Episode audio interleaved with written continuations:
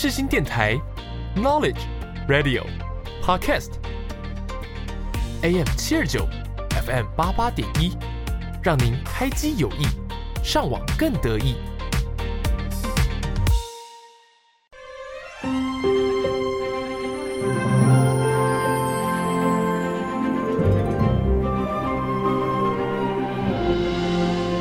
欢迎来到元宝的戏法空间，我是元宝。正片即将开始，请把自己切换成勿扰模式。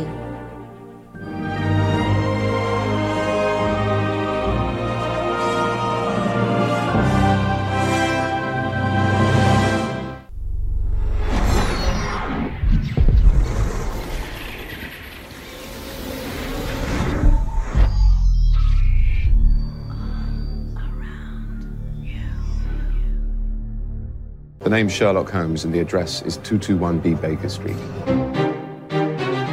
各位听众，大家好，这里是元宝的戏法空间，每周四上午十点零五分在世新广播电台首播，首播后也可以在世新广播电台官网、SoundOn、Apple Podcast、Spotify 收听本节目。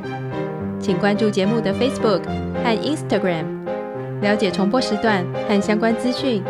欢迎热爱看电影、爱追剧、爱听音乐的你，和元宝一起听戏、赏剧、学知识、学法律。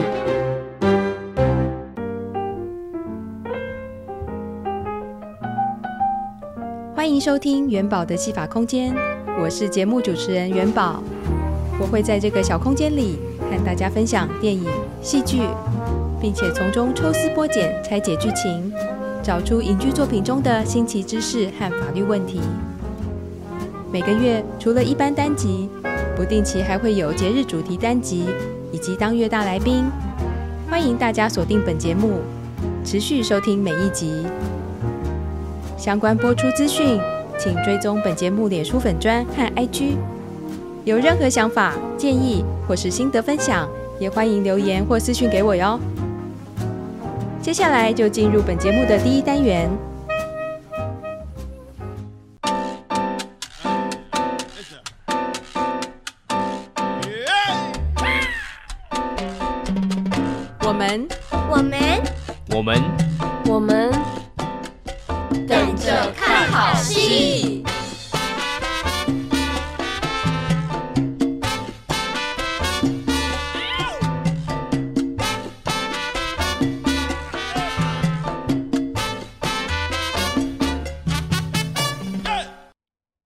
Hello，大家欢迎来到元宝的戏法空间。今天这一集是节日主题单集。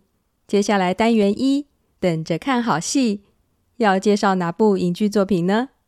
明天九月八日是国际识读日，知识的识，读书的读，又称为国际扫盲日。阅读非常重要，所以我觉得应该多多介绍这一天，协助推广一下。文盲现象是一个全球性的社会问题，严重阻碍社会发展。所以，为了解决这个问题，联合国教科文组织从一九六六年起，就将每年的九月八日定为国际识读日。国际识读日主要的目的，就是在动员世界各国以及相关的国际机构重视文盲现象，以提升识字率。并且促进世界各国普及初等教育，提高初等教育的水准，让适龄儿童都能上学、能识字，达到增进人际沟通、消除歧视、促进文化传播和社会发展，并且强调阅读和书写这两项日常活动对个人、社区、国家以及民族的重要性。你可能会觉得，这都什么时代了？还有文盲吗？或者是我们换个说法，也许落后国家有文盲问题，但是时代这么进步了，这问题应该比较不严重了吧？但是根据联合国教科文组织的数据，全世界至今仍然有超过七亿的文盲，其中有三分之二是女性。南亚、西亚和撒哈拉沙漠以南的非洲国家情况特别严重。文盲率高达该地区人口的百分之五十以上，也就是每两个人就有一个是文盲。今天要介绍的第一部电影是二零零八年上映的《为爱朗读》。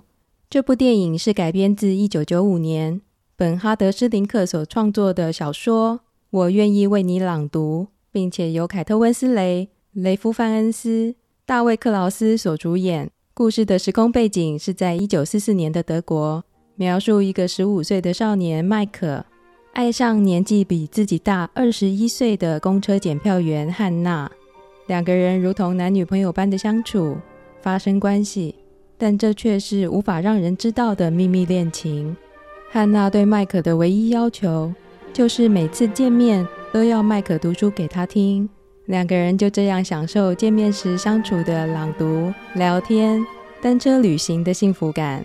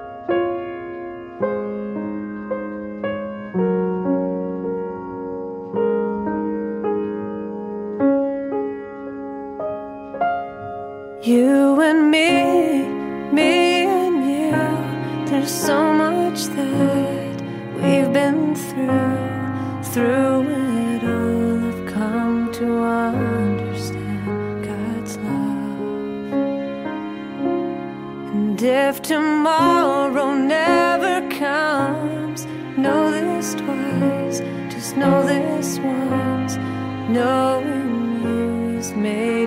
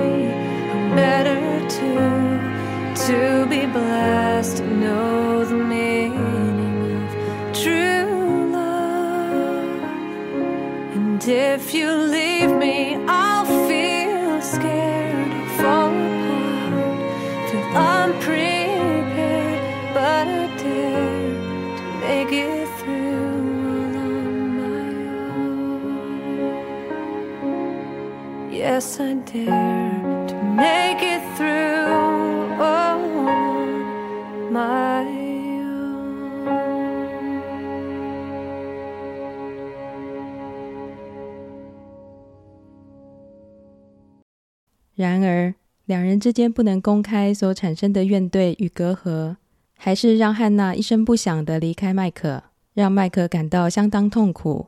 后来两人再见面，已经过了七年。麦可是法律系的研究生，汉娜却是法庭上的被告。这一天，麦可和同学们跟着法学院教授来到法院旁听见习。这一场审理的案件是纳粹时期秘密警察执行任务所犯下的罪行。没想到，站在被告席的二战战犯就是汉娜。汉娜在一九四三年曾经到西门子工厂应征秘密警察，工作项目之一。就是负责挑选必须送走的犹太人。这所谓的送走，就是送进毒气室处死。在一次遣送犹太人的途中，他们一群人夜宿在一家教堂。教堂在深夜时分被炮弹击中，起火燃烧。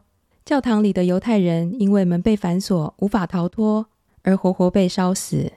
当时大约三百个犹太人，只有一对母女逃生。女儿后来写书出版控诉秘密警察的暴行，并且在这场法庭上当证人。当年担任秘密警察的这些德国女性指控汉娜是主管，是她发出文件指示杀人的，想把责任通通都推到汉娜身上。法官要用文件比对汉娜的字迹，确认事实，汉娜却直接承认这些不实指控，并且反问法官。顾好犹太人，不让他们逃脱，原本就是我的工作责任。如果是你，你要怎么做呢？因为汉娜的坦白，而且她不愿意让专家来辨识她写的字，就这样默认一切罪行，最后被判无期徒刑。法庭上的一切，看在麦克眼里，他明白了汉娜的秘密。汉娜不识字，她是个文盲。她如果在法庭上表明自己根本不识字，就可以推翻这些指控。然而，汉娜宁愿被判终身监禁，也要隐藏自己是文盲的事实。当初汉娜会离开麦克，最主要的原因就是她工作表现良好，公司要把她从公车检票员升上来做行政职。他一直以来都是找劳务工作，做行政就会暴露他其实目不识丁，所以他选择离开。看着剧中的汉娜。我们可以了解，他没有受过教育，造成无知，只剩下出于本能想维护尊严。但是也不禁让人思考：一个听着少年朗读文学名著会随之悲喜的人，怎么会对现实世界中的人命毫无恻隐之心呢？看着这么多人被活活烧死，却只有对工作职责有认知，恻隐之心难道不是人类的本能吗？汉娜后来在狱中。透过麦可寄来的朗读录音带，开始学习书写、阅读，知识的累积让他明白战争，明白纳粹，也了解自己过去做的事情是一种迫害，而不是尽责。我们从小读孔子、孟子，认为恻隐之心人皆有之，但是也有一种说法，认为恻隐之心其实是来自于教育。但是呢，这些论证就太过复杂，我就不多说。那这部电影感情的部分也有很多的讨论，我也就不多琢磨，不然会说太多，会说不完。今天呢，主要还是在于知识与学习，所以我很推荐这部电影，大家看完应该会有很多不同面向的想法。接下来休息一下，听听电影为爱朗读的一首配乐。由我非常喜欢的意大利当代古典乐作曲家鲁多维科·伊诺蒂所创作的《Primavera》春天。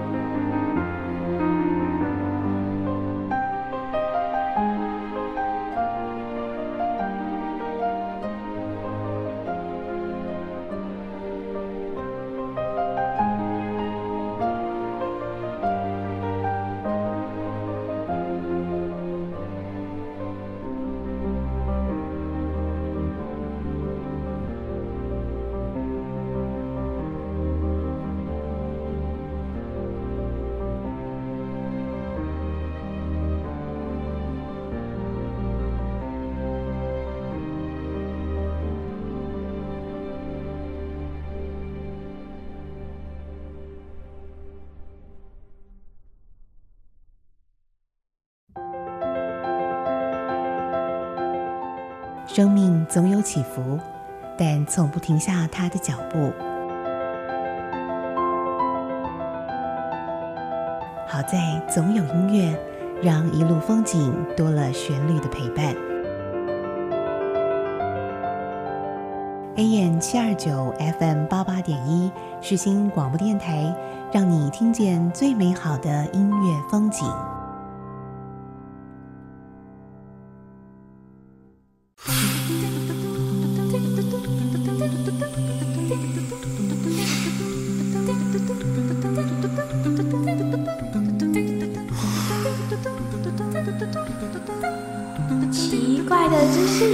增加了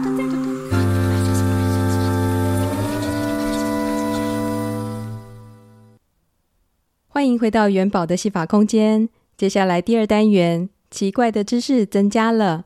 我想继续跟大家聊聊国际识读日。随着时代的改变，文盲的定义也有很大的不同哦。这是一个全球性的运动，国际识读日的对象也不是只针对文盲。例如，在台湾、北美，还有许多欧洲国家，文盲的比例其实很低，人数很少。各国政府也都投注各种不同层面的资源，以多样化的方式帮助不识字的人民改善他们日常生活中面临的各种挑战。但是，对这些相对较进步的现代化国家来说，社会上却仍然有不少不会阅读的人。这边所说的不会阅读和文盲其实是不一样的，也就是说，这类型的人。如果给他们一本书或一篇文章看，虽然每个字或者是大部分的字都看得懂，但是看完之后呢，却不明白书或文章的内容究竟说了些什么。这种状况就是属于不同程度的不会阅读，或者可以进一步的说，是无法理解。联合国教科文组织就重新定义了所谓的文盲，新世纪的文盲标准。可以分为三类。第一类是不能读书识字的人，也就是传统我们所认知的老文盲。第二类是不能识别现代社会标志或符号的人，例如地图、交通符号等等。第三类则是不能使用电脑、网络进行学习、交流和管理的人。第二类、第三类呢，被认为是功能型文盲，也就是这一类型的人，虽然受过基础的识字教育，但是在现代科技尝试方面，却往往如同文盲一样贫乏。这类型的人在网络世界的生活相当困难，例如利用网络挂号医院门诊，或是买车票。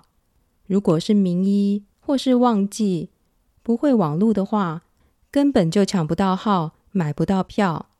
除此之外，虽然识字率与阅读能力逐渐提升，但是现代社会却多了许多假新闻、假消息。所以，对于我们这一世代，试读的概念和范围应该要扩大、要延伸。每个人都应该培养所谓的媒体识读能力。关于媒体识读，我就想来介绍一部韩国电影，二零一七年上映的。金权性内幕，这部电影呢，是由两大帅气男神赵寅成和元宝本人我的偶像郑宇盛所主演的。只是郑宇盛在这部片中是饰演反派，不过还是很帅。好，那话说回来，金权性内幕的故事呢，是从一个检察官的童年开始说起。主角泰秀的父亲是一个小混混，泰秀在不良的环境中成长。慢慢也变得到处聚众滋事，时常出入不良场所。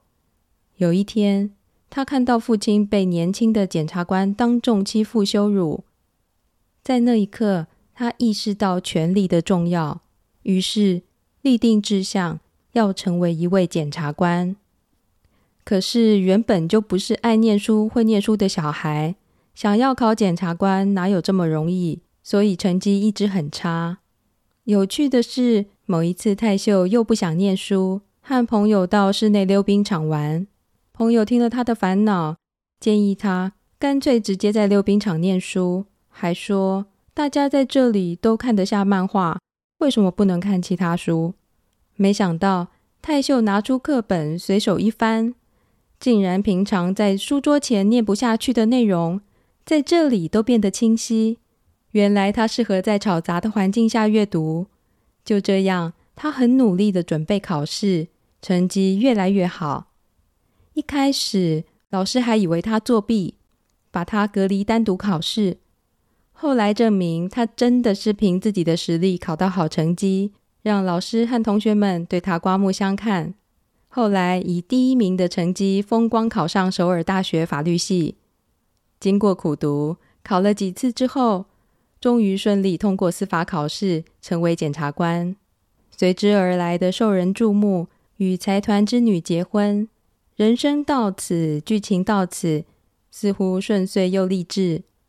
但是上任检察官做了几年之后，他发现这份工作工时比不相当，案件繁重，工作时间超长，周末也很难有休息时间，甚至发现一些案件。要是涉及权贵，身为检察官的他们不但无法伸张正义，还会被高层要求把案件压下来。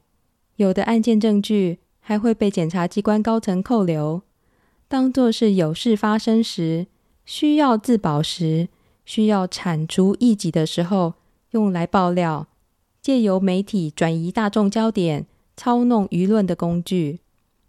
知道这么多黑幕的泰秀。不是对司法感到失望，而是决定同流合污，要进入权力中心。靠着介绍，他结识了明星检察官，也就是郑宇盛饰演的韩强植。而以韩强植为首的检察集团，操弄媒体的程度，甚至可以控制全部新闻版面，影响总统大选。电影其中有一段让观众眼睛一亮的是，两大男神在剧中的庆功宴上跳舞。看过的都说超帅。那这段舞蹈的歌曲呢，就是韩国双人团体酷龙在一九九六年发行的《爱》，就是中文的我。那我们就先来听听这首很热情、很适合跳舞的歌曲《爱》。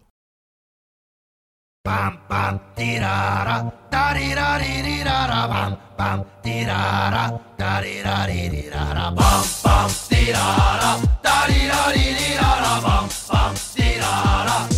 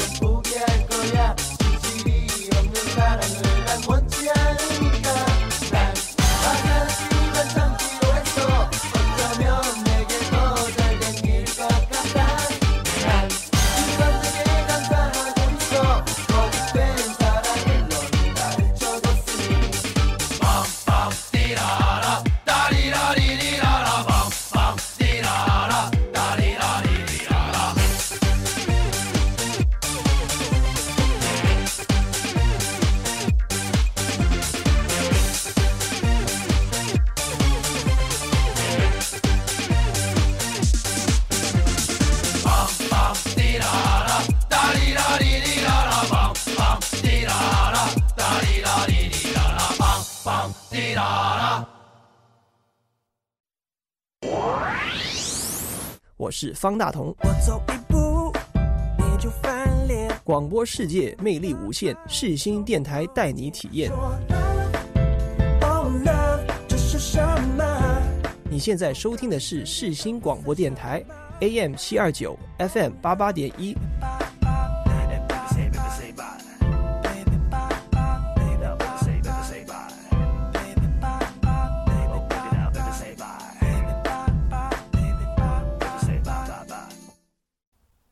金权性内幕》这部电影的时空背景横跨韩国政权四十年，虽然人物是虚构的，但是其中以真实新闻报道与事件贯穿，可以让观影者的我们好好思考：当我们习惯被媒体喂养资讯的同时，是否有足够的媒体识读能力，辨别资讯真假，或是有主动查证的意愿？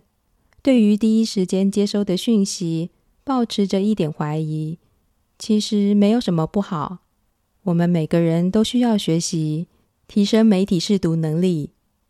接下来，我们就来听听电影《金权性内幕》的另一首插曲，由瑞典创作歌手 Jose Gonzalez 所演唱的《Teardrop》。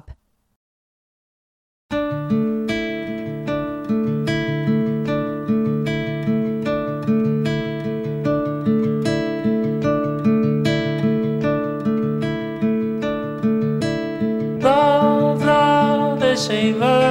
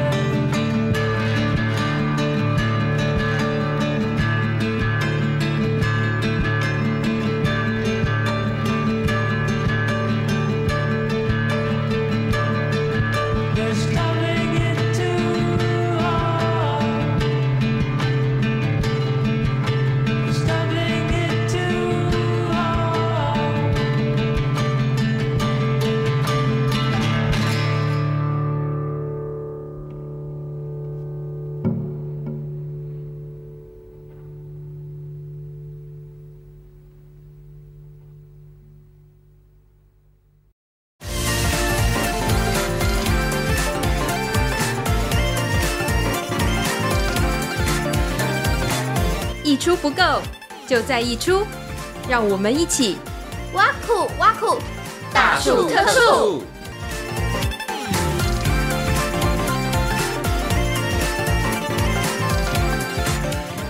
人生很苦，人生很难，但再怎么苦，再怎么难，没有什么问题是一出剧、一首歌解决不了的。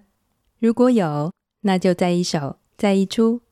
今天第三单元挖苦挖苦大处特触，要加码介绍的就是二零一二年上映、由真人真事改编的电影《人生八十才开始》。今天节目的一开头有提到，非洲许多国家的文盲问题十分严重，而这部电影的主角马鲁格就是肯雅人。他小时候家境穷困，父亲没钱供他上学，从小就在家帮忙放养牲畜。一辈子都不识字。一九五二年，年轻的马鲁格参加反抗英国殖民政府统治的毛毛起义，成为毛毛战士。他的妻小全部都在英国殖民兵的手下丧生。后来，他也被英国殖民当局囚禁，历经了长达八年拘留营的残酷岁月，身上还留有许多当年在拘留营中被凌虐的疤痕。毛毛起义在军事上失败了。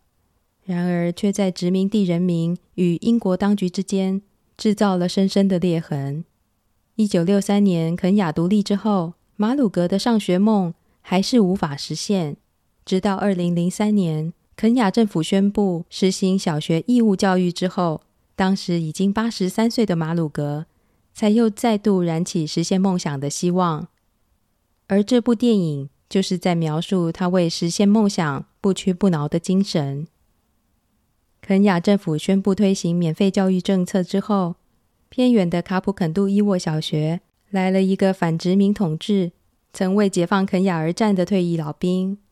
他又老又跛，拄着拐杖说他要上学，但是被校方百般刁难，好不容易凑了钱买了课本和书，还要卖家当才勉强买到制服。他不畏艰难地为自己争取能入学识字的机会。二零零四年一月，马鲁格身穿蓝色运动外衣、短裤、长袜，每天拖着一条瘸腿，要走两个小时才能到学校，和一群六岁左右的小学生一起学习。这一年，他已经八十四岁，在当时也缔造了金氏世界纪录，成为世界最年长的小学生。有趣的是，他的两个孙子也在同一所学校就读。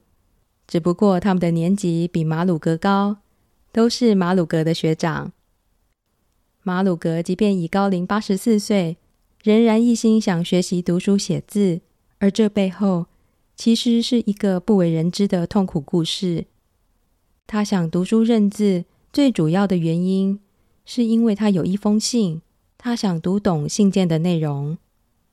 而马鲁格对学习的坚持以及刻苦坚忍的毅力，深深感动了学校的一位女老师，她决定给予这个特别的学生最大的支持，为他争取入学的机会。两个人也渐渐建立起深厚的友谊。可是这么做却引发家长与校方的不满，更引起全国激烈的讨论。这位女老师因此被处分，被放逐到偏远的学校教学。为了挽留这个不可多得的好老师，马鲁格决定挑战政府的制度，积极发声。马鲁格深知唯有学习才能带来成长，所以当记者前往学校访问这位高龄学生的时候，记者问他上学的动机是什么？马鲁格说：“力量在笔锋，能够阅读以及明白文字非常重要，这是结束贫穷的一种方法。”二零零五年。马鲁格更获邀到位于纽约的联合国总部，向各国领袖发表了一篇《The Power of Education》名为《教育的力量》的宣言，向全球呼吁教育的重要性。二零零九年，马鲁格因为胃癌而离世。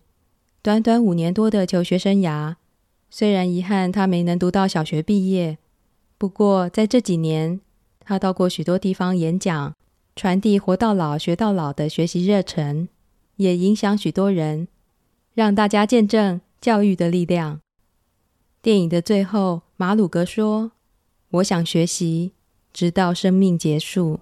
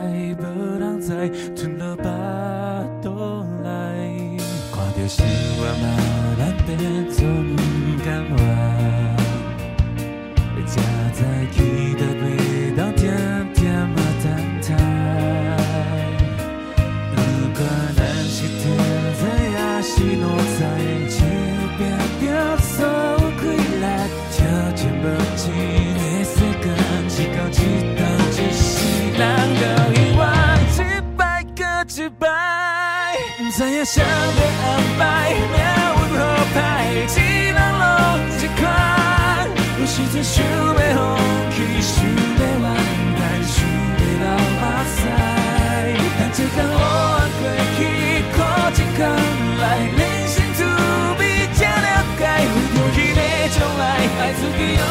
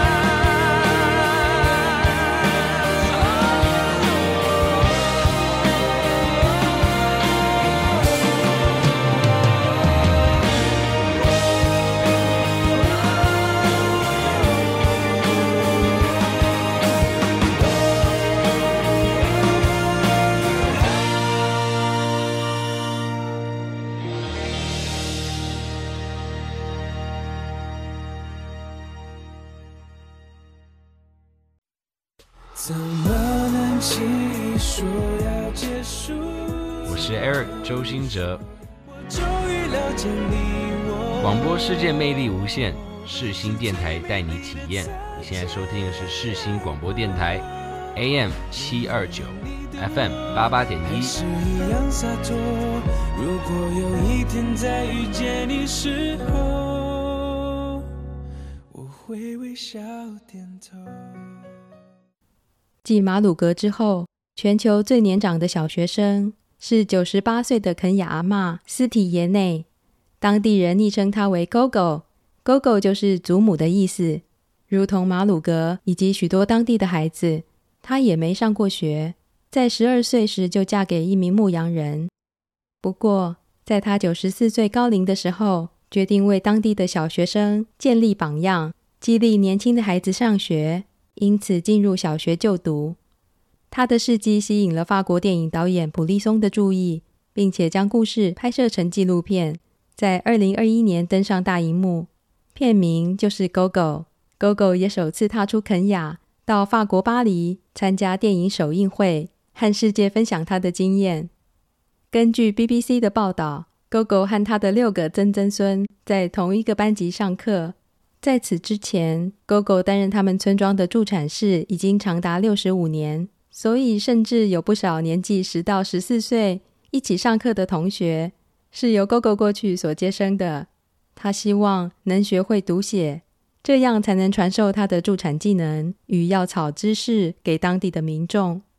Gogo 阿嬷比马鲁格幸运一点的是，校方是支持的。校长大卫认为 Gogo 是其他同学的榜样，并且以他为傲。所有同学都喜欢和他一起学习、一起玩乐。Gogo 在入学第二年就变成班上第二名，学习了肯雅国语，并且学会了念文章与九九乘法表。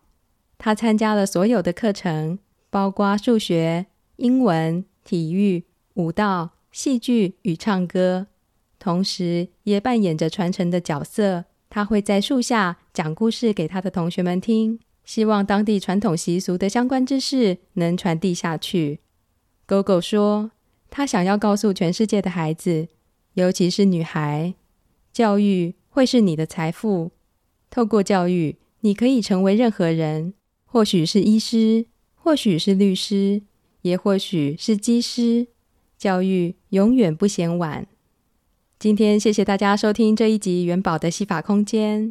希望在这个小空间里，大家能够听到喜欢的歌、想看的戏剧，顺便听一点新闻，学一点法律。最后，元宝想鼓励大家持续学习，为自己努力。无论你现在在哪个领域，勤勤恳恳的打拼。真的辛苦了，元宝帮大家打气，点播一首由林俊杰所演唱的《加油》。希望今天这一集能带给大家正向的力量，让我们继续前进。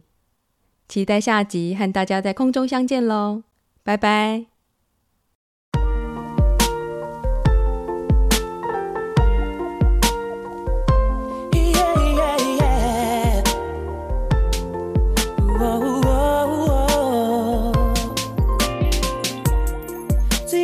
你好吗？少了一点微笑说的话有点少。耶最近我也不好全世界都在逆转人开始反向思考发现你爱的昨晚刚升职，今天被炒，莫名其妙，谁会知道？是不是上天开的玩笑，你真是你想和谁拥抱？什么是生命中的美好？轻易放掉，却不知道？幸福就在下一个转角。说一声加油，一切更美好。所有的悲伤，请靠。曾经流过的泪，湿了伤口就让阳光晒干而褪。加一种加油，人人。都需要手牵手，我们一起赛跑，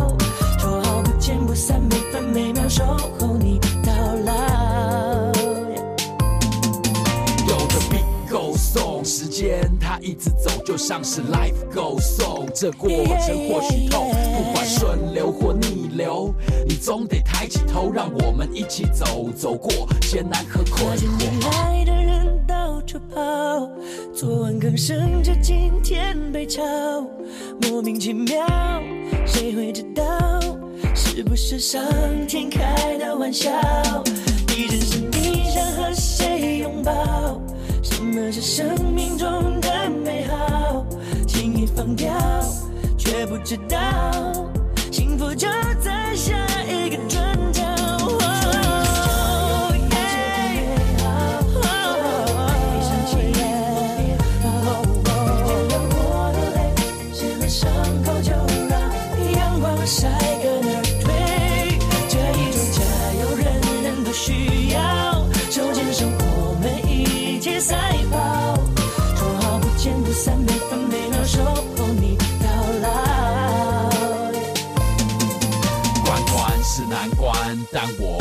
关关过雨后，天晴的阳光在天空闪闪烁，出现了彩虹。忽然间，我们才懂，如果这是一场马拉松，那我们一起加油！